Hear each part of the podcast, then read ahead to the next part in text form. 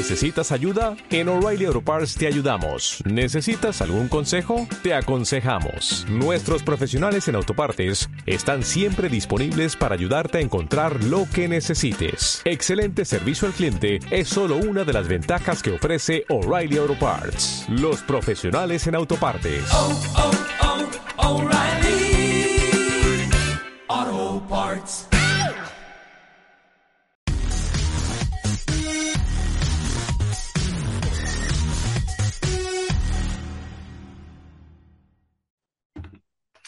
Saludos y bienvenidos a otra edición más de Somos Magic Podcast, tu primer podcast en español dedicado a tu equipo favorito de la NBA, los Orlando Magic. Mi nombre es Roberto Carlos eh, y esta noche me acompaña el gran Maxi desde Argentina. Bienvenido, Maxi. Buenas a todos, ¿qué tal? Con muchas ganas de hablar de nuestros Magic, querido. Era hora que trajeron una remera. Eh, así que bueno, nada, contento, contento. Excelente. ¿Cómo están ustedes? Muy todo bien, gracias a Dios. Y desde Trujillo Alto, el compi, el gran Espi Magic. Bienvenido, Espi. Saludos, saludos compañeros. Aquí, como estuvimos cuidando a nuestros hijos de los Boston Celtics esta semana nuevamente. Hacho, no perdiste Ay, tiempo, papá. Hacho, había Dejando que de mencionarlo. tirar No perdió, no perdió nada, nada, nada perdió. No, Nada No, no, o sea, un segundo, Ah, sabes. Qué empezó, sí, sí, bonito, sí, qué Yo, bonito, pues, yo. Feliz de estar aquí. yo tampoco voy a perder tiempo y le voy a enviar saludos a mis compañeros de trabajo de contabilidad, que son Celtic. Ay, sabes, no voy a perder tiempo en cuanto a eso, la verdad que sí. Eh, pues sí, muchachos. Oye, muchas cosas pasando alrededor del Magic, eh, un buen récord positivo esta semana. Tenemos el regreso de Isaac, tenemos el, tenemos un debate bien interesante, así que no se vayan, mi gente. Eh, tenemos a los, los rumores de cambio se han incrementado, una cosa increíble. Y el Magic de la semana. Y también ya se cerró la votación para el All-Star. ¿En qué lugar quedó Banchero? No se vayan, que aquí se van a enterar. Pero antes de iniciar, Maxi, Gente, recuerden seguirnos en nuestro, todos nuestros canales medios de comunicación. Eh, por supuesto, YouTube, Facebook, Twitter, Instagram eh, y también en nuestra plataforma de iVoox para ver todos nuestros capítulos y para, para enterarse de las novedades de Orlando Magic. excelente. Y tan excelente, eh, no olviden también en formato audio a través de la gente de Back to Back Spain. De verdad que sí, importante. Ir allá, darle like, pueden comentar y dejarnos sab- saber también allá. Mi gente, y sabemos que en Puerto Rico todos los años hay amenaza de tormenta. Y es por eso que hoy le damos la bienvenida a unos de las personas que van a estar haciendo eh, su entrada y van a estar haciendo que este podcast llegue a ustedes. Tormenteras RR. Trabajamos todo tipo de tormenteras, de panel de aluminio, roll-up, acordeón, translúcida. Contáctanos al 787-632-9435 para su cotización gratis. Si vives en Puerto Rico, es importante que te prepares para las tormentas y ya año nuevo hay que ir hay comenzar a prepararse desde ya. Bueno, mi gente, ya saben, pueden seguir a Tormenteras RR en todas las plataformas, ya sea en Twitter, Instagram o Facebook. Eh, pues muchachos, ¿qué tal si vamos a comenzar hablando, vamos a comenzar este programa hablando de los partidos? Tenemos récord de 3 y 1. Hace, óyeme, te- tenemos una buena rachita con récord positivo, semanitas. Eh, comenzamos con victoria ante los Pelicans, eh, derrota ante los Wizards y llevamos dos victorias consecutivas, una ante Boston y otra ayer ante Indiana. Eh, ¿qué me tienen que decir sobre eso? Adelante, Espi. Pues mira, eh, estamos sumamente contentos. Pensábamos que íbamos a tener, o por lo menos yo personalmente pensé que íbamos a tener récord de 2-2. Pensaba que ya Boston iba a venir con esa venganza de decir, ah, pues estos dos nos ganaron los dos juegos en cancha, vamos allá a humillarlos en Orlando, en la cual fue completamente lo contrario. Eh, Tengo que mencionarlo, Robert mencionó a su compañero de, de contabilidad, yo menciono a otros compañeros míos que cuando les he escrito cada vez que Orlando gana me dicen, oh, pero nosotros estamos en playoff, ustedes no están ni ahí. Y si ese es su argumento, está mal, mal, mal. Ya con eso lo, lo voy a dejar así. Pues mira, victoria contundente ante un equipo de New Orleans que está bastante incompleto también, pudimos aprovechar esa, esa, esa desventaja. Eh, obviamente seguido por una derrota ante Washington, en la cual no seguimos estando destacados en esos juegos back-to-back. Jugamos horriblemente horrible contra Washington. De la misma manera, en como Boston, nosotros somos su kriptonita, pues también Washington nos ha dado que para llevar esta temporada. Pero está bien, eso es normal, siempre va a pasar. Este, pero fueron, pues, fue una vi- derrota sumamente dolorosa. Nuevamente, personas cuestionando los movimientos de los, de- de- del dirigente. No, el equipo no vino para ganar, salvo Franz Wagner, que como siempre, dentro de todo lo negativo, siempre luce. Pero vimos un banquero que estaba bastante inconsistente, la banca nuevamente no apareció. Eh, pues eso es sumamente importante. Y después tuvimos esa, esa remontada contra Boston y esa victoria contundente ante Indiana que estuvimos ganando cómodamente en- después del primer parcial, pero pues nuevamente volvimos a capturar esa, esa ventaja, la tuvimos bien achicada, pero nuevamente el, lucimiento de Banquero, eh, Wagner, Michael Fultz, hay que mencionar que ha tenido esta racha de juegos, estos últimos 5 o 6 juegos, está jugando excelente, está tirando buen tiro de campo, entiendo que más del 60% del tiro de campo, está siendo mucho más inteligente, está atacando con mucha firmeza. Eh, jugadores del banco pues están haciendo un poquito más de trabajo. Eh, defensivamente de parte de Jalen Sox sí tiene sus lagunas, pero está trayendo esa defensa como tal de, del banco. Y hay algo que quiero mencionar, pero muy en general, ahorita vamos a entrar al detalle. ¿Qué diferencia de volver a traer a Jonathan Isaac desde el banco? A pesar de que no jugó, creo que fue en el primer partido, no jugó ni 12 minutos, en el segundo jugó 10, pero Ave María, qué, qué, qué diferencia. Yo fui uno de los que decía, yo no tengo esperanza, pero vino cómodo, vino concentrado, con esa melena de pelo que tiene ahora mismo. Sí, Y, sí, y sí, no, no, no, te escuchas enamorado, de verdad que sí. De- guarda algo para ahorita, guarda algo de, de él para ahorita. simplemente voy a decir que el comentario que puso en las redes sociales de Orlando, que puso el, mi- y, y no sé si lo hizo con alguna intención, que puso el, minis, el ministro de magia. Nada más con ese comentario ya dije, increíble. Pero no, les dejo el, el foro a ustedes. Adelante, Maxi, cuéntame. Bueno, la verdad que lo resumió muy bien Espi. Eh, fueron tres victorias y una derrota bastante contundentes. Eh, sí fue bastante malo el partido de Washington y no logré encontrar alguna estadística que uno diga, acá lo perdimos el partido, sino que simplemente fue un mal partido. Como mencionó Espi, Banquero estuvo bastante apagado, aunque terminó con 15 puntos, pero para nosotros que Banquero no haga más de 20 es que está apagado, básicamente eso es lo que nos tiene acostumbrados. Eh, mencionar que en los partidos contra los Pelicans, tanto como el partido contra Indiana, ambos equipos estuvieron bastante golpeados porque le faltaban piezas importantes. En el caso de los Pelicans le faltaban a Zion Williamson y Brandon Ingram. En el caso de Indiana no tienen obviamente a Tyrese Haliburton, que supuestamente vuelve en unas dos semanas. Entonces, em, nada, eh, es bueno que Orlando lo aproveche porque estos partidos la temporada pasada no los aprovechaba. Lo perdíamos igual. Eh, y nada, se lo ve muy bien, muy consistente. La alineación eh, titular de Orlando se va cada vez más eh, mm, eh, afianzando, se muestra muy buena química. De hecho, el último partido, Gary Harris, eh, 6 de 6 en triples, eh, una locura, terminó con 22 puntos.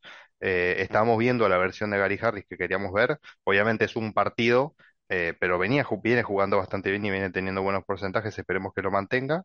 Y ojalá pueda ser una pieza clave en el futuro. Quizás estamos diciendo nos falta un Rudy y quizás Gary Harris demuestra estar a la altura o al nivel que supo estar en Denver en algún momento y, y- nos lo quedamos. Pero bueno, más allá de eso, lo que mencionó Espi, eh, gran regreso de Jonathan Isaac, no solo por el contexto y lo que significa que Jonathan Isaac vuelva al equipo después de tanto tiempo, eh, sino lo que significa para Orlando tener otra pieza más. Es como estamos jugando sin él y de repente nos acordamos de Jonathan Isaac, que hay que recordar para el que no conozca o para el que no estaba al tanto, Jonathan Isaac iba camino a ser de los mejores, si no el mejor jugador defensivo de toda la NBA antes de que tuviera esa seria lesión y estuviese bastante tiempo fuera.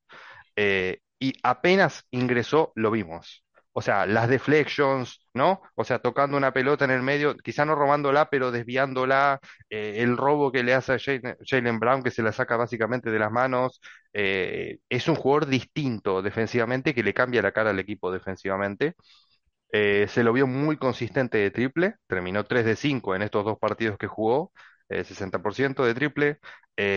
Tiene- agregó a su juego, que yo no creo que no lo tenía o no lo tenía tan consistente, ese turnaround jumper, ¿no? Que, que aprovecha a ser mucho más alto que el defensor, se da vuelta, tira, es muy difícil de marcar y termina anotando.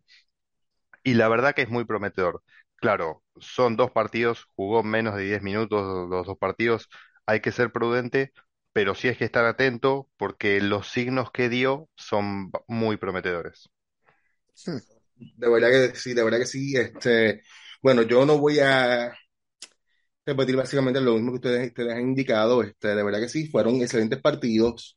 Eh, récord de 3 y 1 me parece genial. Me pareció un, excep- exceptuando el partido contra, contra Washington, te puedo decir que ese partido no- nos afectó más el back-to-back, el simplemente que fue un back-to-back con un viaje, porque si fuera un back-to-back que te quedas, etcétera, pero jugaste viernes en, en Orlando, sábado jugaste en Washington, ¿sabes? Eso pues afecta un poco. Eh, exceptuando ese partido, vi buen movimiento de balón, compartiendo bien la pelota. eh, nuevamente, eh, el cuadro titular, el titular haciendo demostrando de verdad que, que es un cuadro titular excelente. Volvemos a, a agradecer nuevamente de la segunda unidad. Gracias a Dios que regresa ahora el ministro de, de la Defensa. De verdad que sí, este, la cual va a estar ayudando bastante esa segunda unidad. Eh, Cole Anthony tuvo partidos decentes, algunos de ellos. eh, tengo que aceptarlo. No me gusta, pero pues, Hay que este, aceptar la realidad. hay que aceptarlo, es la, es la verdad, es la realidad. De hecho, si él se mantuviera así de consistente, yo no veo, no vería la, la razón de cambiarlo, pero este, seguimos así. Y nada, este, de verdad que, ¿qué más le puedo decir? Excelentes partidos, ganarles bueno, de verdad que sí. Y ya que, ya yo que los vi ustedes muy entusiasmados con el regreso de Isaac, ¿qué me tienen que decir? Ya aparte de lo que ha indicado, ¿qué le pareció este regreso de Isaac en, en estos primeros dos partidos? Adelante, Espi. Mira, yo solamente voy a decir, para añadir un poquito más de lo que está hablando ahorita, de dos cruzados que no se lesione, que Orlando lo sepa utilizar bien, eh, eso es importante. Sé que mucha gente, porque he leído a mucha gente en Facebook diciendo, ah, que por qué un jugador que lleva casi tres años sin jugar, le están dando nada más ocho y diez minutos, que aproveche y suba los minutos, que él vino de jugar en la. G-League. No, yo pienso que no lo tienen que forzar. Y no nos hemos tenido que utilizar tanto. Pues ya contra Boston, pues llegó un momento que habíamos sacado ya la ventaja y era contundente. Aparte que en la posición de él, pues seguimos teniendo a Franz, tenemos a Banquero, tenemos a Wendell Carter, o sea que tenemos otros jugadores que pueden hacer su función, que son lo que tantas veces hemos hablado de, ah, pues, qué posición va a tener o cuál va a ser la función de Isaac a, a largo plazo. Pues ahora mismo su rol es jugando del banco y un especialista en defensa. Como dijo Maxi, sí tiene muchas cosas que mejorar en la ofensiva, pero yo siento, eh, no sé si ustedes vieron la película de Coach Carter, Hmm. pues precisamente en el primer juego, que él dijo, ah, ustedes se preguntarán cómo va a correr la ofensiva, no se preocupen. Lo que, que es lo que hicimos en las prácticas, un poquito de defensa y correr. Pero ustedes corren y hagan, después la ofensiva va a caer sola. Así que yo pienso que va a pasar eso, que Jonathan Isaac simplemente va a seguir siendo su especialista defensivo y que él poco a poco va a ajustar su juego ofensivo. Así que, de verdad, esperemos que se mantenga consistente y sobre todo que se mantenga saludable. Ese jugador de cristal preocupa. Esperemos que, verdad que sí, esperemos que, que esa salud esté ahí presente.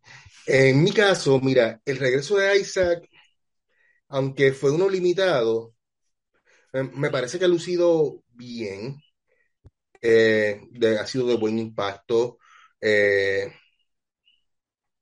impacto en ambos lados de la cancha, tanto defensivo como ofensiva, ha brindado sus bloqueos, sus, sus cortes del balón, sus deflection, como bien ahorita mencionó también Maxi, eh, su ofensiva ha estado ahí. Incluso lo que yo mencioné, que siempre me, preocupaba, era su tiro de tres, lo ha tenido presente. Eh, y más que todo esto, también ha sido este jugador líder dentro de la cancha. Y se le nota hablando con los compañeros, diciéndole, mira, acomódate aquí, acomódate allá, haz esto, siendo ese líder. Y eso es importante dentro del núcleo de jugadores jóvenes que tenemos actualmente. Aunque Isaac es un jugador joven, es un jugador veterano. Y también hacer este, por su forma de ser, también es un líder que puede ayudar a este equipo joven. De verdad que, que me gusta, eh, ojalá y continúe así, con mucha salud y de a poco a poco le irán incrementando los minutos. ¿Por qué no? La verdad que Claro. sí. Este, pero Maxi, cuéntame tú. Bueno, eh, es cierto, hay que ver qué pasa con Isaac cuando se le incrementen los minutos, si se mantiene a este nivel. Ojalá que sí, pero es una gran adición para el equipo desde la banca. Y hablando de la banca, he estado un poco mirando eh, más detenidamente a cada uno de los jugadores que entran desde el banco. Eh, para empezar, es un gran acierto de Mosley no mantener a Ball como titular, porque como defens- defensivamente deja bastante que desear. Aunque entiendo que la gente, la gente que no ve jugar a Orlando piensa que Ball es muy bueno defensivamente porque los trip, los patapones que habrá visto y dem- porque es muy largo, pero la realidad es que eh, tiene muchos, muchos matchups malos. Eh, básicamente contra jugadores pequeños y rápidos sufre bastante y contra, en dentro de la pintura con jugadores que son más grandes que él también sufre bastante. Entonces es como medio, ese matchup es más difícil. En ataque sí aporta muchísimo más, obviamente, que en defensa por toda la, la versatilidad que me saca por el techo de bol. A mí lo que me saca del techo del bol es que ya los equipos lo conocen de que él coge la bola en el área de tres Sí, puntos, hace la malla y vamos para adentro. Mira, sí. súmala, aunque sea de tres. O sea, te están dando el espacio, Y, y aún así, aún así muchas veces no lo pueden defender. Aún, aún así sabiendo lo que hace, muchas veces no lo pueden defender. No, y cabe, y cabe mencionar también, Maxi, que lo que tú dices de cómo están esas lagunas defensivas, eh, en el último juego así que tuvimos contra Indiana, literalmente Bol Bol entra al partido y su primera jugada defensiva le dio una falta para un and one y entonces como que a rayo, o sea, no llevan ni, ni 30 segundos en el partido y ya rápido estás cometiendo una falta, o sea, ya definitivamente sí, tiene esas lagunas, en eso estamos de acuerdo. Eso es así. Pero más si continúa con, con Isaac. sí, sí. Eh, no, es que espero que, que se le incremente los minutos pronto, porque aparentemente ya está para jugar. Y lo que decís de Robert de ser un líder es muy importante, muy relevante para este equipo. Y se ve que, por lo que dijo Banquero en una entrevista el otro día, él dijo que, por ejemplo, Isaac fue de los primeros que habló con él y que le mandó un mensaje cuando fue drafteado, deseándole suerte, que estaba para él. Eh, dice que es muy participativo en el grupo de ellos, que siempre está dando ánimo, siempre es positivo. Eh, y eso es muy, muy, muy importante para un grupo que se está desarrollando y sobre todo que entre comillas, tanqueando o no está pasando una buena temporada ganadora, entonces es importante que se mantenga esa positividad en el equipo. Y más con respecto a la banca, estuve viendo un poco más objetivamente a los jugadores eh, y viendo particularmente centrándome en Cole Anthony, porque este es un tema relevante porque si bien, o sea, el estilo de juego de Cole Anthony quizá no es uno que necesita Orlando, pero sí entiendo que necesitas un scorer desde la banca. eh, y para mí se podría argumentar que habría que traspasar a Cole Anthony por el mero hecho de que se necesitan darle minutos a Jalen Suggs, que es nuestro pick 5 del año pasado, y necesitas darle minutos para que se desarrolle. Entonces, si, si Anthony está ocupando esos minutos, para mí deberían traspasarlos en función de que Jalen Suggs tenga más minutos. Dicho esto, lo que yo noto es que hay una, una coherencia, ¿no? Una, una, una una línea entre la cantidad de puntos y la, y, y la, participación de Anthony desde la banca con eh, cómo funciona la banca de Orlando. Eh, en, los partidos que, que, Or- que Orlando le va bien generalmente y mantiene la ventaja o, la, puede incrementar, mucho tiene que ver con Cole Anthony viniendo de la banca y tomando este, este approach de ser anotador pero no tanto desde, desde una perspectiva de tirarlas todas él, como ya veíamos, sino de involucrar más al equipo. Está, está asistiendo mucho más eh, y, y- y se lo ve mucho mejor. De hecho, eh, Cole Anthony de, los, de estos cuatro partidos que estamos hablando tiró solamente ocho triples. Y cuatro de ellos fueron los prim- el primer, el primer partido, que metió dos de los cuatro.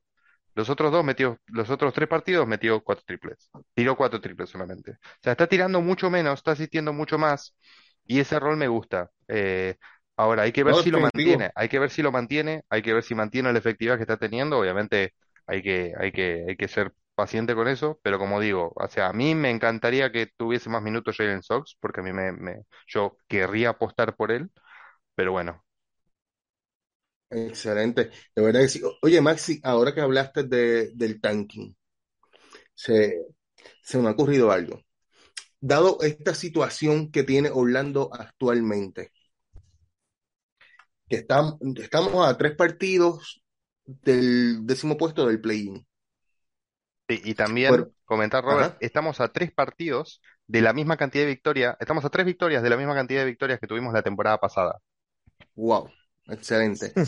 Y a tres partidos de la décima posición para el play-in. Pero todavía estamos quintos entre los, para los primeros cinco picks. Estamos entre los quin- cinco récords. Dado a estas circunstancias, vamos a guiarnos de, de Wellman, cada uno de nosotros. Espi se parece un poquito más a, a Jeff Wellman. Ey, ey, ey, ey, ey. Si es por lo de blanco, déjalo ahí, por favor. pero va- vamos a guiarnos de, de gerente general del Magic.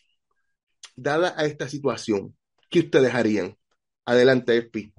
Pues mira, eh, para darle un poquito también más de contexto, de añadir lo que dice Robert, sí estamos quinto eh, en la posición de tanqueo, pero a la misma vez estamos a tres juegos de, ¿verdad? Pues de esa posición de play-in. Cabe mencionar que los cuatro equipos que están debajo de nosotros tienen, tienen récords abismales. San Antonio 14 y 34, Houston está 11 y 37, Detroit está 12 y 37, los Hornets con 13 victorias y 36, y después nosotros 19 victorias. O sea, el equipo que más, más eh, ganadas tiene, nosotros tenemos cinco juegos de ventaja. O sea que estamos bien lejos de esos cuatro. Y si entonces comparamos con otros equipos que están cerca del récord de nosotros, pues está Toronto, está Washington, está Chicago, y si vemos del otro lado, están los Lakers, está Portland, está los Thunder, que yo lo puedo dejar a ustedes en esto. Los Lakers, ¿están tanqueando o están peleando por un puesto de play-in?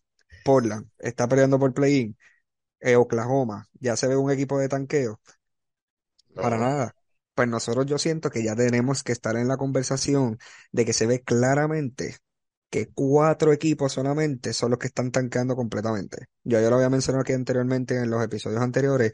Orlando no se ve un equipo que está tanqueando. Orlando se ve que es un equipo que todavía le falta madurez en esos juegos back to back, que ahorita no lo mencioné. Orlando tiene récord de 1-8 jugando back to backs. Así que no tenemos esa madurez. Este, todavía tenemos jugadores jóvenes.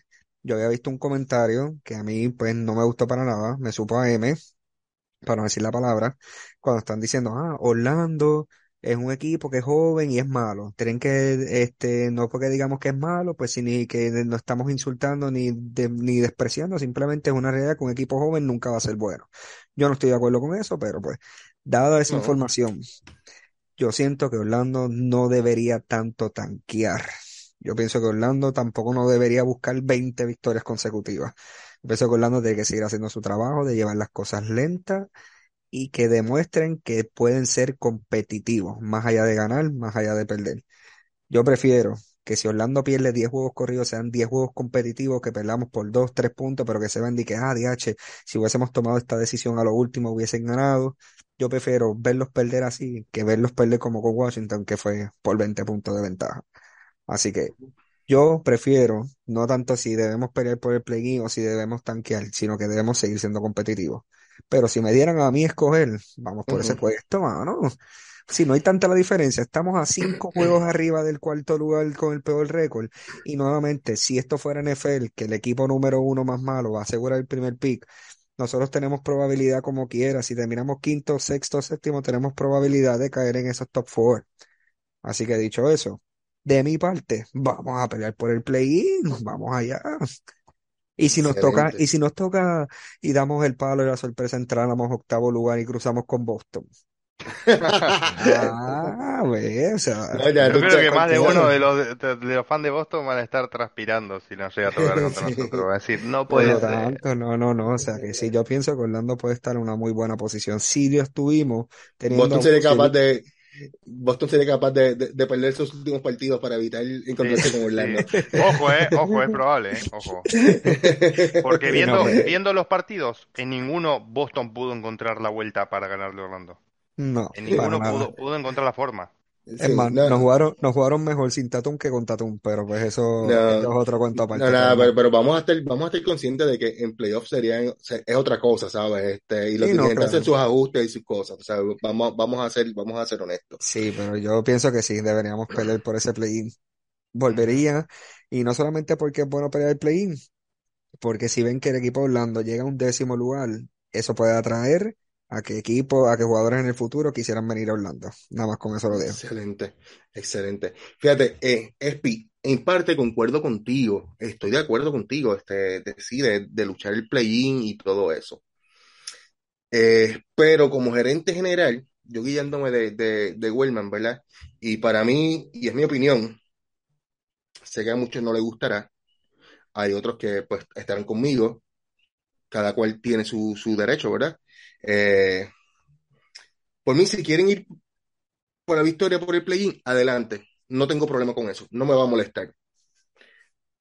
Pero, siendo honesto, actualmente, Orlando, ¿qué le conviene más?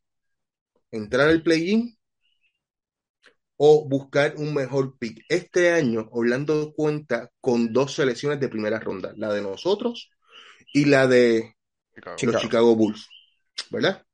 Correcto.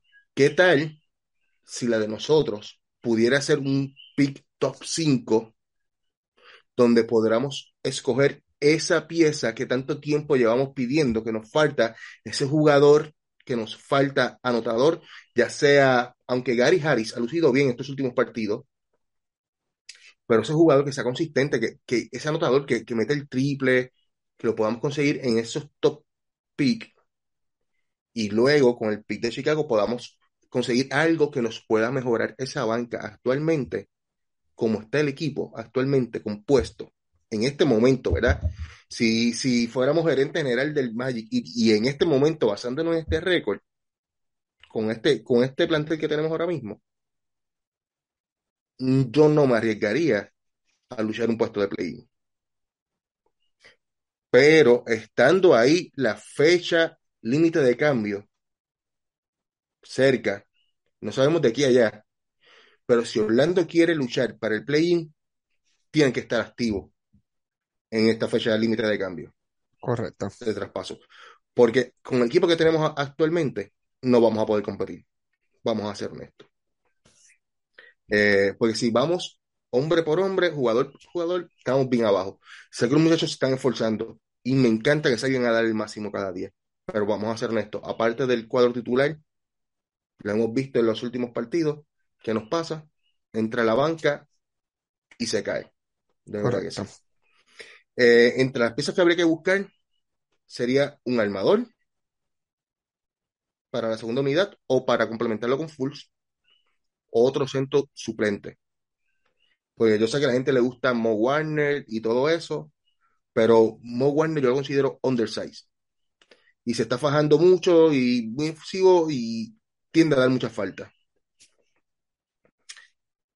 Y obviamente, un anotador para esa segunda unidad. Esas tres piezas, no pido mucho. Si Orlando se mueve en esta agencia, en esta fecha límite de cambio, pues mira, y consigue esas tres piezas, vamos adelante hacia el play-in. Si no, mi consejo, y yo tuviera que hacerlo ahora mismo, vamos a luchar, vamos a ganar lo que se puedan ganar, que no, pero vamos a enfocarnos en el draft, tenemos esas piezas, y en, en el verano, en la agencia libre, complemento lo que nos falta. Esa sería mi decisión. Pero vamos a ver cuál sería la decisión de, de Maxi. Bueno, a ver, cuando hablamos de esto es un tema sensible porque entiendo que hay muchos fans que quieren ganar. sí. Entonces vamos, vamos a, vamos a un poco a separar lo que serían los, vamos a separarlos tanto como decimos acá en Argentina. Em, una, para, para, para contextualizar, la gerencia de Orlando en la pretemporada decidió tanquear. Es decir, decidió plagar a este equipo de jugadores jóvenes, fue conservador renovando a Bamba y a Gary Harris, y dijeron, bueno, no vamos a traer a ningún veterano, vamos a mantener el equipo que tenemos, vamos a ver cómo se desarrollan estos jóvenes, y vamos a aprovechar que tenemos un buen pick para seguir construyendo. esta era la idea de Weltman a la hora de diseñar el equipo de esta temporada. Obviamente Mosley no tiene mucho que ver porque él tiene que jugar con las piezas que tiene. Correcto. Ahora bien, en la realidad, obviamente los jugadores quieren ganar, los jugadores no juegan a perder, los jugadores juegan a ganar. El, entrenador también juega a ganar. Dicho esto, yo creo que, y esto es una concepción general en la NBA, Orlando está dando el salto más rápido de lo que muchos esperaban. Eh, nadie esperaba que Banquero viniera promediando 22 puntos y juegue como está jugando. Nadie esperaba el ascenso de Franz Wagner, aun cuando Banquero está en cancha. Es decir, venía de promediar 14 puntos y está promediando casi 21 con, Banquero en cancha. Eh, y a esto sumado que el equipo dejó de estar eh, lesionado, casi todo el equipo, y fueron volviendo piezas clave, y desde que volvieron juntos Cole Anthony y Markel Fultz, Orlando tiene récord positivo. Todas estas cosas fueron haciendo que Orlando no es un mal equipo actualmente. O sea, es malo en el contexto de la NBA en general, porque tenés equipos que tienen superestrellas, porque tenés equipos que está- se están armando para pelear un campeonato, y tenés equipos muy jóvenes que pecan de ser jóvenes, como nosotros muchas veces, y la estadística que contó despide que estamos perdiendo muchos, muchos back-to-back. Dicho esto, ¿qué le beneficia a Orlando a largo plazo? A Orlando le beneficia tener dos buenos picks esta temporada y seguir construyendo el equipo. Porque la idea, la idea de Orlando es, ya teniendo las dos piezas clave, que son Franz Wagner y Paolo Banquero, y todavía no sabemos si hay otra, porque quizás recibís el primero o el segundo pick del próximo draft y ya vas a, a Wemby o Scoot y ya listo, tiramos champán para el, para el techo. Pero hablando de esto, la idea es que cuando Banquero y Wagner lleguen a su pick, estén rodeados de un equipo capaz de ser campeón. Esa es la idea de Orlando. O sea, la idea de la gerencia de Orlando es ser campeón. Entonces, si nosotros vamos a empezar a sacrificar piezas ahora para intentar ganar ahora y meterse a un play-in y después recibir un peor pick que no te va a ayudar en el futuro o que no lo sabemos o que va a ser una apuesta muy arriesgada, eh, estaríamos retrasando lo que sería el futuro de Orlando. Quizá no se ve ahora porque dicen, ah, sí, llegamos al play-in, pero la realidad es que para el futuro lo que le conviene a Orlando es seguir construyéndose y ya a partir de la temporada que viene empezar a sumar piezas para hacer un equipo aún más competitivo del que es ahora, porque esta, esta temporada es muy competitivo. Estamos diciendo que estamos a tres victorias de la misma cantidad de victorias que tuvimos toda la temporada pasada. O sea, es una Correcto. locura. Entonces, eh, dicho esto, yo no creo que la gerencia pueda hacer algo para tanquear más. Es decir, porque como el equipo es tan joven, ¿a quién traspasás para hacer peor al equipo y que tenga peor récord? Lo único que se me ocurre es Gary Harris, eh, porque no vas a traspasar a Franz, no vas a traspasar a Banquero, no vas a traspasar a Wendell Carter, no vas a traspasar a Isaac, no vas Te a puedo decir tres nombres, te puedo decir tres nombres fácil. Que Pero casi ni Ahí. están jugando, pero Eh, Bamba, Ross, RJ. a lo que, bueno, exacto, a lo que voy es que esos y si me cambios dejan a no harían, Bol, sigo por ahí para abajo traspasando. esos cambios, Robert, no harían que el equipo sea peor. O sea, no es que, no es ah, que traspasamos a Ball y el equipo va a perder más partidos. Sea, va, a perder lo mismo porque el quinteto titular es tan bueno que no, no, que no lo vas a traspasar ninguno porque son piezas clave del futuro, quizás solamente no Gary Harris y dependiendo de la, de la, de la- de lo que piense la gerencia, Fultz puede ser o no puede ser parte del futuro Orlando, pero sacando esos dos, es que no, no hay muchas piezas que puedas cambiar para hacer peor a este equipo. Si uno, si uno dice, bueno, yo quiero hacer un cambio para que este equipo sea peor y, y termine casi último esta temporada, ¿qué cambio haces? Sin, sin sacrificar a alguien que pueda servir en el futuro, nadie. Entonces, yo creo que Orlando va a seguir así. Eh, yo creo que se piensan muchos cambios. Los cambios van a ser Bamba, Ross, Harris tal vez, Hampton, Cole Anthony quizás, si viene una buena oferta, pero no creo que esos cambios afecten a lo que es el rendimiento del equipo actualmente. El equipo va a seguir compitiendo igual, yo creo. pero Excelente. a eso yo quiero añadir algo. No Pero, ¿cuál, cuál, cuál sería tu decisión entonces? ah, exacto, Maxi. Maxi, Maxi, porque hablaste, hablaste por si eres Jeff Bueno, Goldman, de- ok, tienes que- o vas a decidir, ¿tanqueas ahora o te vas full al, al play-in? dicho esto, yo, y argumentando con lo que dije recién, no hay forma de hacer peor este equipo. Entonces yo lo dejaría que sigan jugando juntos. Si llegan al play-in, que lleguen, pero mi ideal en la cabeza de Wellman, Wellman debe estar así, diciendo, por favor que este equipo no llegue al play-in, porque que, que lo armé, lo confeccioné para que tengamos dos buenos picks y agregar más piezas a este equipo, no que se lleguen al play-in. Pero bueno, la verdad es que nadie esperaba que Banquero y Franz jugaran de la forma que están jugando. Entonces, ni tampoco el impacto positivo que trajo Fultz. Entonces, yo como, como, mirándolo objetivamente, lo mejor para Orlando es que tenga dos buenos picks. Mientras mejor, que, que siga así, que siga este ritmo, ya está bien. Tener el pick 5 y el pick 9 de Chicago para mí ya es un win total la temporada. Correcto, Después, si, si ganan más y llegan a play-in, obviamente vamos a alentar por el equipo que llegue lo más lejos posible. Pero correcto. lo ideal sería tener un mejor pick para que agregar ese tirador que nos falta y sobre todo que seguro lo vamos a hablar mucho, mucho más adelante, cuando hagamos modo draft y cuando se haga la, la lotería y demás. Pero en ese rango entre el 5 y el 9 hay muy buenos tiradores en este, en este draft. Y es donde Orlando podría agregar la pieza el real, que realmente le falta a este equipo. Excelente. Eh, Maxi, Espi, te eh, veo ahí, te veo ahí, te veo ahí, loco no, no, es que eh, puntos demasiado de válidos entre ustedes, este, de verdad que sí, que estamos de acuerdo. Pero hay algo, hay algo que todavía me crea como que esa incógnita. Nosotros ahora mismo mencionamos, Robert mencionó como a cuatro jugadores que ahora mismo son indispensables en el equipo, que los sacamos y más nada. Pero hay otros jugadores que prácticamente son claves en la rotación. Ah, podemos añadir también a Cole Anthony, que si Cole Anthony se va, no va a hacer ningún daño si se va o no se va. O sea, él, él es irreemplazable. Pero ahora mismo nosotros tenemos muchos jugadores buenos, bueno, buenísimos, y tenemos muchos jugadores roles que se pueden quedar en el equipo que en un futuro pueden complementar bien el, ¿verdad? la reconstrucción o lo que vendría siendo el futuro del equipo. Si volvemos a añadir dos jóvenes en el equipo más, entonces, ¿dónde vamos a tener el espacio para jugadores veteranos?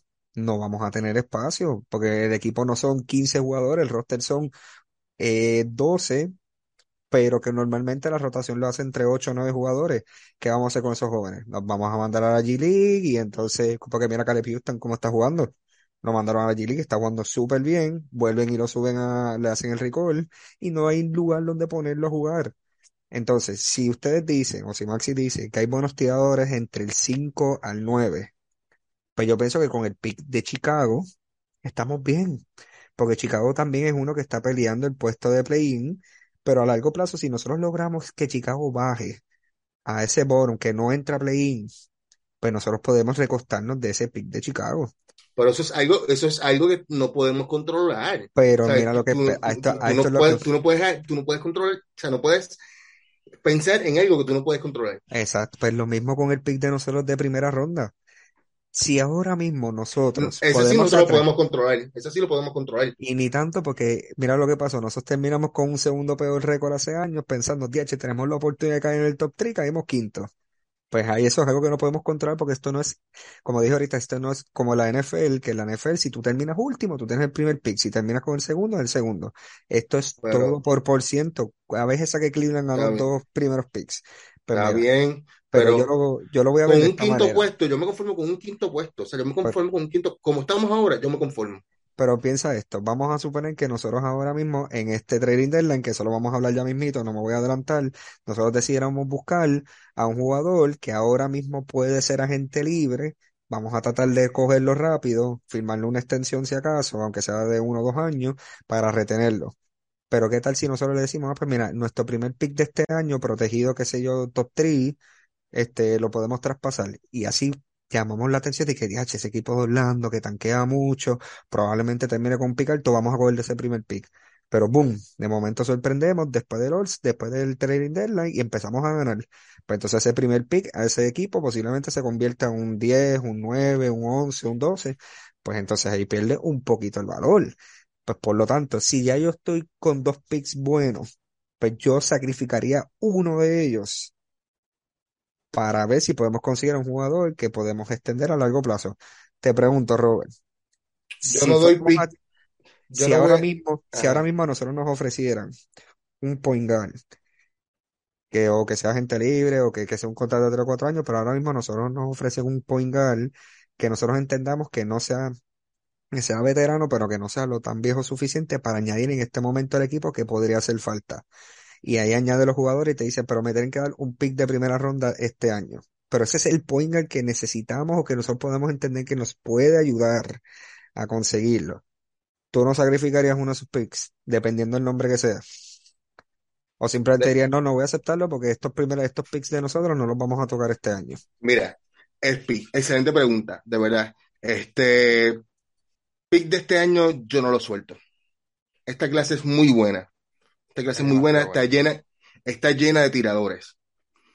Eh, y yo no soltaría un pick de este año por un jugador que vamos a ver, digo, si la gerencia, yo siendo Wellman, y creo que es el pensar de, de la mayoría de los gerentes generales, eh, tú no sueltas un pick de primera ronda por un jugador que tú lo puedas perder en verano. No, claro, obviamente. Por eso no que podamos extender, que podamos o sea, mantener el equipo. Eso es Tien- o sea, importante. vamos a, vamos a partir de ahí. Y si yo fuera a cambiar un pick de este año, sería por Lucas Doncic. Un, un jugador así, ¿sabes? ¿Tú me quieres coger un pick de este año? No hay problema. Dame a Lucas. O sea, a ese punto. Mientras tanto, no, no me interesa. Demian Lillard, mm, no sé, no sé, sería una pieza ideal, pero en este draft hay, hay buena, hay buena calidad. Pues yo, Eh, yo por lo menos, si dependiendo de sería, ya, ofrezcan, ya- ya eso sería, ya ese sería un movimiento, Espi, de que te vas a ir all playing. Yo, en mi caso, no lo hago. Pero tú, como tú, tú de Jeff Wellman, tú lo harías, pero yo no lo haría. sí, no este, porque es que lo mismo, si tenemos la oportunidad de que ya tenemos esos jugadores jóvenes que no pensábamos que iba a dar el salto tan alto como dijo Maxi ahorita, tenemos a Franz, tenemos a Banquero, tenemos a Wendell Carter, ahora mismo con Jonathan Isaac a lo mejor a largo plazo lo podamos tener. Este, que se yo, Michael Fultz, que sea regular o sea del banco, también puede proveer porque vemos que es eficiente, vemos que ayuda al equipo. Pues mira, vamos a tratar de que llame la atención. Recuerda que esto es cuestión de mercadeo y promoción. En la radio en Puerto Rico nunca mencionaban al equipo de Orlando y esta mañana yo escuché en la emisora, Orlando, una victoria ante Indiana. ¿Qué, qué? Orlando, ese equipo está ganando, sí, increíble. Pues aquí la gente de Orlando estamos celebrando que al fin un equipo ganador. En ver, el récord no dice eso, pero nos estamos viendo ganar y eso es bueno. Ya, ya con eso la gente va a decir, pues, coño, el Bueno, el partido de ayer, tiene la cancha de ayer, en el partido de ayer la cancha estaba llena, pero tú dices, has mencionado en varias ocasiones que el, que el, el equipo no hay espacio, no va a haber espacio para, do- para dos novatos. Mira, a Ross lo más seguro lo cambian por dos, re- por dos segundas rondas o por una, quizá. quizá. Y además a Ross se le ahí vence hay un hueco, ahora. correcto, Sí, sí. ¿sabes? ¿Sabes? So que ese espacio se va. Bamba, Bamba y Gary Harris tienen opción de opción equipo. del segundo, correcto. El equipo tiene opción de, de, de rescindirle si no los quiere. O sea, hay tres, tres espacios que liberan. Más RJ RJ, tampoco, sí. Cuatro espacios posiblemente, tú sabes. Vas a añadir dos, tienes dos espacios para dos veteranos. So, eso a mí no me preocupa. A mí no me preocupa eso. Este, de verdad que sí. Pero nada, este, sí, ahí, discúlpame, pero es que te No, interrumpí, no, no, porque no, es que, ya, es que, ya, es que llevaba eso, es lo que ¿Hay, quería. algo más que tú quieras abundar, eh, Maxi? no, eh, la verdad es que quedó bastante claro. O sea, yo creo, no, no creo que Orlando debería empezar a hacer movimientos para ganar ahora. O sea, yo los dos picks de este año los cambiaría solo por un jugador que se llama Tyrese Halliburton. Si no, no. No, lo- me los quedaría. Además, yo no creo que Wellman haga un movimiento hasta saber cuál es el pick de este año. O sea, porque imagina que nos cae el 2 y tenemos Scoot Henderson. Y listo, o sea, olvídate, que Van Fleet, ni, ni Fultz, ni, ni las pelotas. O sea, Scoot ahí lo ponemos de titular. Correcto, O sea, entonces, correcto. este, es que este draft es muy bueno. O sea, Scoot sería número uno en cualquiera de los drafts anteriores si no, no existiese Wembanyama. Sí, pero De, también, pero también de hecho, mencionar, Scoot sería el primero por cuestión de semanas, porque si no, Wembanyama hubiese estado en el top del año pasado. Sí, por, por un par de, por un par de semanas que no un pudo entrar días. al, Sí. por un par de días que no pudo entrar al draft del año pasado. Si no, Scoot sería el número uno, indiscutido, eh, de este año. So que hay que pensarlo, ¿sabes? Hay que pensarlo, hay que pues, pensarlo. pero lo único que quiero Ojo, añadir también es, puede ser, ajá, perdón, Espi, que Orlando diga, mirá, te traspaso el 5, el 9 y marqué el Fulls por el 2 a un equipo y me quedo con Scoot. Y Orlando ahí no perdería demasiado porque ya tenés la base que te falta. Correcto. Puede ser, o sea, de Orlando lo que tiene, yo veo que le sobran demasiados assets. Le sobran demasiados jugadores jóvenes. Más venga, Tenemos más picks. venganza las segundas que tenemos. Tenemos un reguero de segundas rondas ahí que también hay, Sí, hay sí, que, hay que moverlas para conseguir eh, lo que se necesita. Por Y eso, ah, hay que por, mencionar también nuevamente que los cuatro equipos, como dijimos ahorita, los cuatro equipos debajo de nosotros, estamos a cinco victorias arriba, o sea que no los vamos a alcanzar, a menos que ellos les dé la gana de querer ganar a lo último o algo así, pero ellos no, créeme que no están ni cerca no de ganar, importa. así que Una vez estemos entre esos cinco, tenemos la misma posibilidad de quedar uno, de quedar dos, quedar tres. quedar- Yo hasta con el pick 5 yo me conformo. Con el pick 5 yo me conformo. Definitivo, de verdad que Orlando sí. no está jugando a tanquear, no está jugando a. No, no, no, para nada. Vuelvo y repito, si deciden ganar, adelante. Si entran a play-in, lo celebramos. Pero yo en mi caso, no considero que sea el movimiento correcto en esta temporada. Pero vamos a ver. Eh, así que tenemos aquí dos. Estamos pensando que vamos a ganar, pero sin entrar al play-in. Y uno pues quiere all-in, vámonos por todo. Y si, sí. estuve, y si estuviese Nano aquí, estaría diciendo con el acentito, oh, Chespi, mira, pero vamos a ganar, ya estamos cansados de tanquear, pues ya. Sí, Yo sí. sé que Nano me apoya desde lo lejos, Bueno, mire, sabemos que pues, están cansados todos de tanquear, pero la realidad es que vamos bien así. O sea, no la caguemos. No, no hagamos la. Correcto.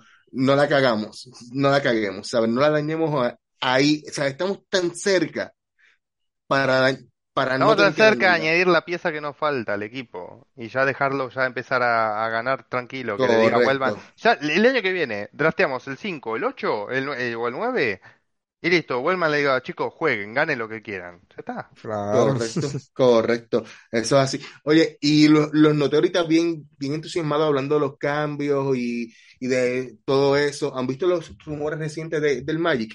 Que, que el Magic.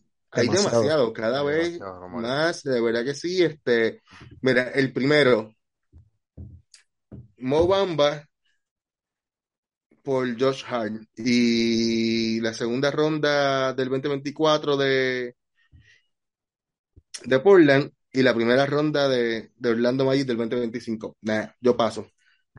¿Y ustedes qué creen?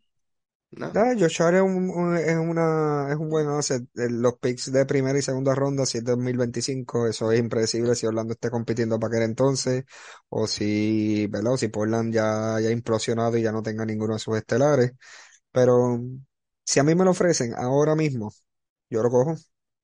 Porque Lo a corto, pla- a corto plazo sí, porque a corto plazo Josh Hart es un buen tirador.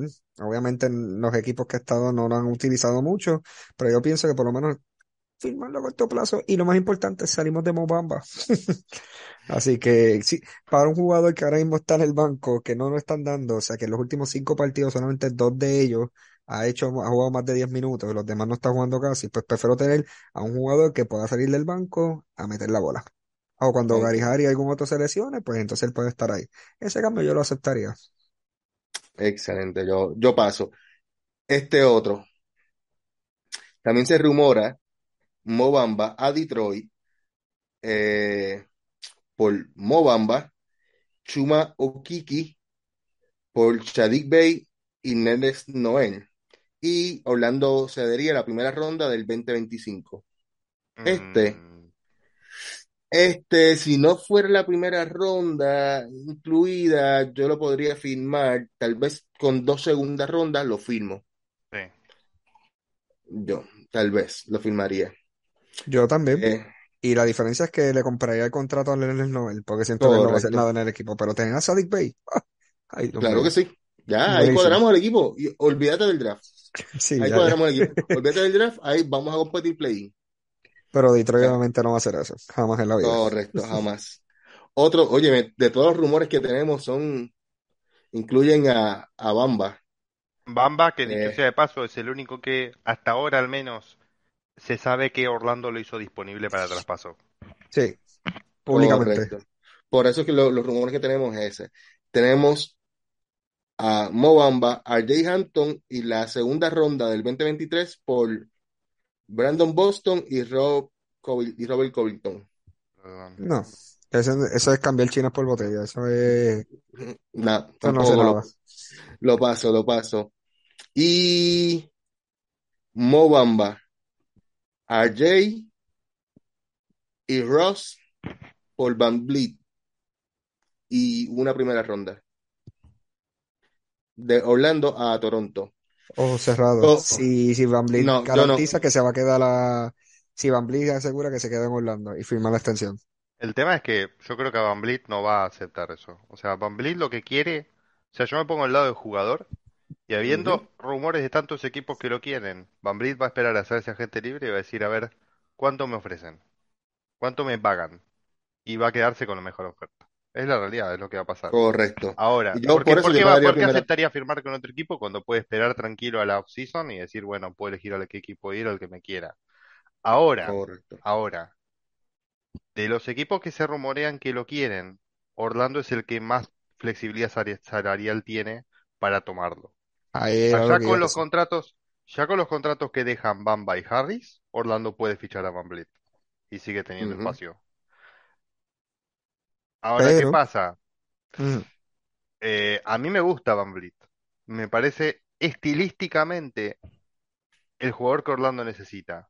Un base que no es egoísta, no es nada egoísta, que puede jugar de shooting o sea, puede jugar de combo guard y que tiene muy buen tiro de tres. Es un, un- jugador que Orlando ne- necesitaría en esa posición. Y, y acá voy a dar una estadística. Tanto Franz como Banquero tienen un entre 15 y 16% de usage percentage de- del equipo. Y el base de Orlando tiene, creo que es 10% marca el Fultz. O sea, es de los que men- de los bases que menos la tocan en, en toda la liga. De los, de los que menos, menos, menos tocan la pelota en toda la liga.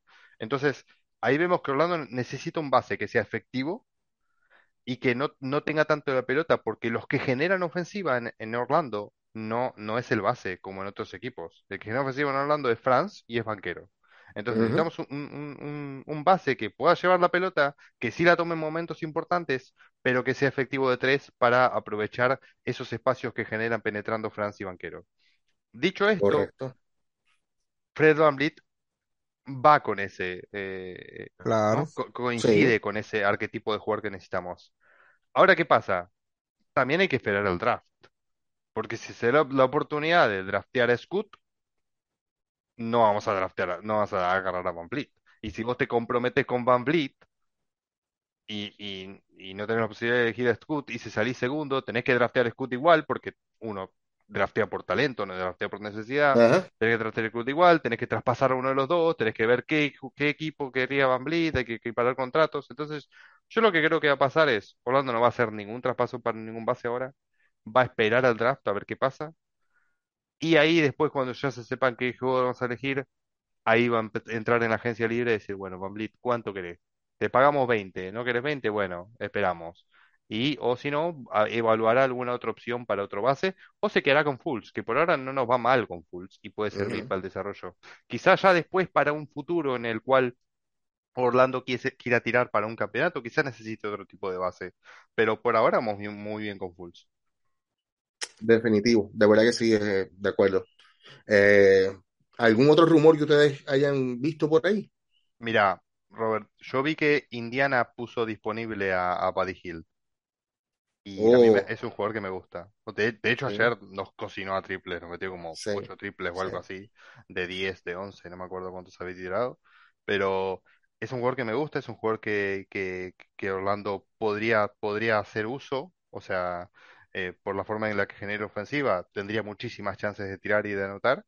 Eh, y yo no veo mal traspasar el mismo traspaso que estamos haciendo de Van by Hampton e intentar, eh, o inclusive metiendo alguna segunda ronda, que como comentaste, Robert, es el tema de, la de las segundas rondas, es relevante porque Orlando vino cobrando varias segundas rondas, que si no me equivoco, por el traspaso de Bol Bol cobró una de Boston, me parece. Em, y tenemos demasiadas, y, y esos jugadores sí que van a ir a la G-League directo. O sea, porque Orlando no tienen espacio en el equipo. Eh, para esos jugadores de la segunda ronda sí que no tenemos espacio. Entonces, Correcto. Orlando podría hacer este tipo de traspasos con los contratos expiring o los jugadores que no va a usar, como Bamba, Hampton, Ross, Gary Harris, e y algunas segundas rondas utilizarlos como asset para conseguir algún, algún, algún jugador a cambio. Y Eh, nuestro jugador estrella, Cash Considerations. Eso va a ser clave en nuestro, Correcto. en nuestro cambio. Yo considero que e- ese swing, ese movimiento por body hit sería un swing, un swing de honrón. Ese sería otro tipo de movimiento que te diría a la gerencia, vamos a, la gerencia diría, vamos por ese play-in. Porque de verdad sería el, el swing de, de honrón. Pero Indiana ahora mismo, yo considero que también está compitiendo también para, Sí. para play-in. ¿sabe? Que, mm, aunque lo dijeron que está disponible, pero mm, no sé. No sé. Yo, yo también había visto otro, ¿verdad? Que eso sí lo hicieron a público. Eh, Brooklyn, que quiere salir de sus veteranos. Ahí está Patty Mills, está Seth, eh, Seth Curry y está, no me acuerdo quién era el otro jugador. eh, A lo mejor un Joe Harris, Joe Ah, y. Joe Harris. Yo sería paso, uno, yo paso, iría, yo paso. iría por Seth Curry. Nah, Yo iría no por Seth Curry. defiende, no defiende, no es el hermano, no, no, Ah, pero. ¿por qué? ¿Por qué irías por Seth Curry podriendo- pudiendo ir por Buddy Hield? Porque Body Hill es, Correcto. sí, pero la diferencia es que Body Hill está más lejano de la realidad. Nosotros ahora mismo le ofrecemos, por ejemplo, a Brooklyn, este, a Mobamba, a Jay Hampton y dos picks de segunda ronda por Seth Curry y ellos lo van a coger a ojos cerrados. Me parece mucho por Seth Curry eso igual, ¿eh? Demasiado, no, o sea, pero- pero- no- pero me estamos hablando del hermano, o sea, Pero sí, por, por eso te digo sea, que si nosotros ofrecemos cualquiera, demasiado. nosotros podemos ofrecer ahora mismo cualquier cosa por Seth Curry y posiblemente ellos lo vayan a coger. Porque ahora mismo ese, esos jugadores no es están haciendo nada. Seth Curry ahora mismo está jugando los minutos porque no está jugando Kevin Durant y con todo eso no está siendo muy consistente. Y tú lo Pero- quieres traer, pero- y tú lo quieres es traer, es que a mí en tú lo quieres traer. pero es que miren, no. miren, en Filadelfia para mí, el, su rol en Filadelfia era excelente. Para mí su rol era como Danny Green cuando jugaba también en ese equipo, que no es un equipo, no es un jugador que te va a meter 20 puntos por partido, pero un jugador que si necesita que hagas 3 y 4 triples, que haga 15 puntos consistentemente o que esté en la línea de 3, va a meter el canasto. Y yo siento que él en Brooklyn no encaja. Al igual que como vencimos tampoco encaja en ese equipo, yo siento que ese Curry no, no encaja. Y si lo cambiaran a un equipo que le hace falta un tirador, va a lucir. Yo iría tras de ese Curry, no sacrificaría mucho, ¿verdad? Lo que dije ahorita era exagerando, pero yo no sacrificaría mucho, pero podría ir por Seth Curry y le suelto a uno de los jugadores que no están haciendo nada. Coño, soltar a Ross para conseguir a Seth Curry, ¿ustedes no lo harían? Ah, no, sí, Eh, Seth sí. Curry actualmente está promediando en 23 minutos por partido 10,8 puntos, 2 rebotes, 2 asistencias y sus porcentajes de field goal de 2 son 47% y de triple son 43,3%. Mira para allá, o sea, y no está promediando muchos puntos porque tienes a Kyrie Irving y a Durant en un mismo equipo. Jamás en la vida vas a meter esa cantidad. Jamás vas a tener la oportunidad de estar tirando el canasto. Habría Y que ver bien cuál es, cuál es el el estatus del contrato de, de Seth Curry, o sea, para hasta cuándo lo tiene. Si es yo expiring, por, cuántos más años tiene. yo por mí yo lo buscaría. Yo por lo menos buscaría a Seth Curry. Personalmente Yo, prefiero a Buddy yo pero, también. o sea, a ver, es que Indiana lo hizo libre a Buddy Hield. No creo que ponga muchos peros a la hora de, de traspasarlo. Y yo creo que Orlando tiene assets que no usa que querría Indiana. O sea, Indiana podría aprovechar a Ray Hampton, Indiana podría aprovechar a, a, a Terrence Ross quizás, teniendo en cuenta que tampoco tienen mucho en cuenta a Chris Duarte. Eh, podemos utilizar bien a Bamba, eh, que creo podría ser una, una, una buena... Pero Podría a complementar muy Hampton, bien a Halliburton. Y la, y la, y la ronda de, de Denver. Mira, a Hampton yo no lo veo mucho en Indiana porque aparte que está Halliburton, también está Nemhard, Nemhard, Nemhard, Sí. que es el que está jugando también este en la ausencia y está jugando súper bien. Y pues obviamente ya tienes esos dos, no vas a añadir a Jay Hampton para ser el tercer point guy en el equipo. Por eso digo que es bien difícil, para mí es más difícil Y conseguir a además, Y más es sabiendo. ¿No? Y, y no es eso, que también hay equipos como los Lakers que llevan detrás de él tanto tiempo. Créeme que si Indiana dice, DH, cambiar con los Lakers o cambiar con Orlando, prefiero hacer algo con los Lakers. Sí, pero el problema con los Lakers es que los Lakers no quieren soltar, no tienen rondas de, no tienen de primera ronda. Eh, y los que tienen no los quieren soltar. No Así quieren que soltar. está difícil. Así que está difícil, de verdad que sí, de verdad que De hecho, me sorprendió eh, que hayan dado tres segundas rondas por Hachimura. O sea, que Washington lo haya aceptado. Kendrick Nunn y tres segundas rondas. ¿De qué te sirven las tres segundas rondas? Lo, lo, ese le dicen lo- lo- Los Ángeles Wizards. Sí. sí, Si no, si no, definitivamente. si no sabían ese dato, pues sí, cuatro Sí, jugadores sí, de Washington que estuvieron hace tres años ahí ahora están en los Lakers. Pero pues, ¿qué se puede hacer? Eso es así. Bueno, muchachos, eh, hablando de Los Ángeles, Wizard y de Orlando, obviamente. Salió recientemente la...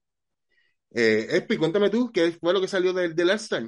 Pues mira, eh, ya prácticamente la noche de hoy anunciaron que iban a ser los titulares eh, de ambas plantillas. Primero, eh, la NBA este año decidió cambiar un poco el formato, en la cual dijeron, "Ah, pues vamos a anunciar los jugadores eh, después, o sea, primero, y el mismo día del All-Star, es que entonces los capitanes van a coger sus equipos y entonces van a jugar. O sea, que ya no va a ser preparado Mm. anteriormente para que sea un poquito más diverso, más divertido, bla, bla, bla, pues. En ese caso, pues, escogieron los cinco de, eh, de- del este, en la cual, pues, está eh, Giannis, Kevin Durant, Jason Tatum, eh, Donovan Mitchell y Kyrie Irving. Y, pues, del oeste eh, está Luka, está LeBron, está Zion, eh, está Stephen Curry y está, obviamente, Nikola Jokic. Eh, pero aquí lo sorprendente fue que en cuestión de fanaticada como tal de votos, Banquero había terminado octavo lugar, pero dado al nuevo sistema de, ¿verdad? Pues lo de las votaciones, en la cual toman lo que vendría siendo eh, lo que votan los fanáticos y lo que votan los medios, pues Banquero se colocó número 7 en la lista, ya que en el media pues lo pusieron como quinto y pues estuvieron, ¿verdad? Estuvo por encima de Van Adebayo, de Julius Randle, de Kyle Kuzma, que Kyle Kuzma en votos del público pues estuvo siempre ahí peleando. Y jugadores que estuvieron encima de, Paolo Banquero, aparte de los tres que mencioné ahorita, pues Joel Embiid, sin duda alguna, Jimmy Butler y Pascal Siakam. So, como que decir que Banquero está ya en ese nivel siendo su primer año, excelente. Así que toda esa gente, fanáticos que Muy votaron por. Orlando, que aprovecharon Por- los días por- que contaban tres veces, ¿verdad? Pues las votaciones.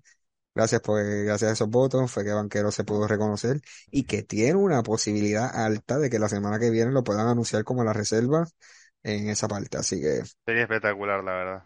Sí, no, sería espectacular. ¿sabes? Sí, de verdad que sí, sería un novato. Uf, la verdad, De hecho, espectacular. él Sería dijo, bas- él dijo hace poco, eh, le preguntaron por la posibilidad de ser All-Star, y él dijo que, mira, eh, yo no esperaba ser All-Star en mi primera temporada, y que si se da, dice, no sé, no sé qué voy a hacer, voy a llorar seguramente, porque no, no se lo espera, pero, ah, ahí pero, está, ahí representa la humildad, a diferencia de otro jugador que no voy a mencionar, que dijo, ah, sí, me escogen para el All-Star, voy a participar en el concurso de Ya ahí está pero, buscando para que voten por él, o sea, ya humildad ante No, todo, pero sí, banquero. Pero, banquero, pero los- es que el tipo no es All-Star, ¿sabes? El tipo no es All-Star, ¿sabes? No hay forma de que el tipo entre a- Eh, al tiene que, tiene que hacer eso para tener una mínima chance de ser All-Star, imagínate.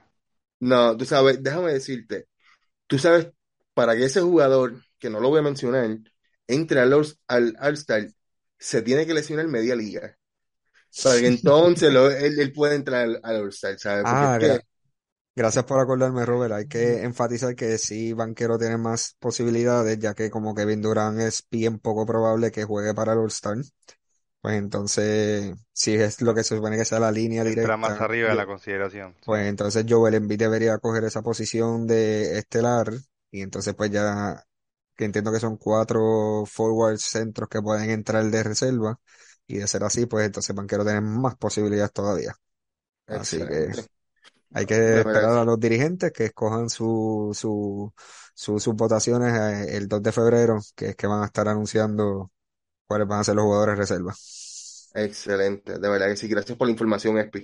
Muy agradecido. Bueno, mi gente, ya solamente nos falta el Magic de la semana. Esta semana no vamos a tener empate. Gracias a Dios. De verdad que sí, gracias a, a los que votaron, en especial Juanpi, desempató la semana pasada y lo ganó Fulls. El voto de, de Juanpi desempató. Trampa. Eh, escucha, Espi, está diciendo que todavía faltan los votos de los encamados. No, Espi, esto aquí esto aquí no, no cuenta. Ay, sí, No, sí. no, eso es un chiste de acá de Puerto Rico. Eh, vamos a votar, eh, Maxi, ¿quién es tu candidato para el Magic de la semana? Y mi jugador para el Magic de la semana es nuestro All-Star, Paolo Banquero. Uh, Controversialmente muy bueno. sí. Pero sí, excelente, excelente pick. ¿Y Robert? No, tú, Espi.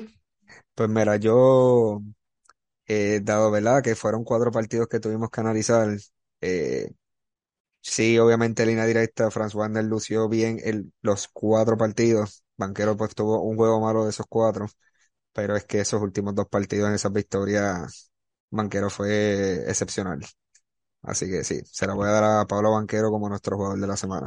Y por eso es que sentí compasión, me puse la camisa de Franz Wagner hoy, pero Banquero se merece el jugador de la semana.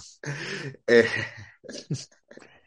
bueno, pues este mi voto va para Delen- para Jonathan Isaac. No, que va.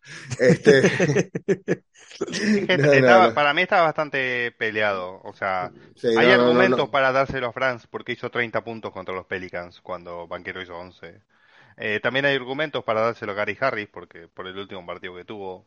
O puede ser honorífico para Isaac por su regreso, así que Yo Pero se le iba a Robert, dar, yo se le iba a dar honor- honorífico a, a Isaac, pero este, de verdad que no tengo la menor duda que mi voto va a ser para Franz Warner, porque fue consistente durante toda la semana, eh, durante los partidos de la semana, de verdad que sí. Pero y, la mayoría manda, así que lo gana Paolo Banchero. Felicidades, Paolo. Ven a recoger el premio, contáctanos para entonces.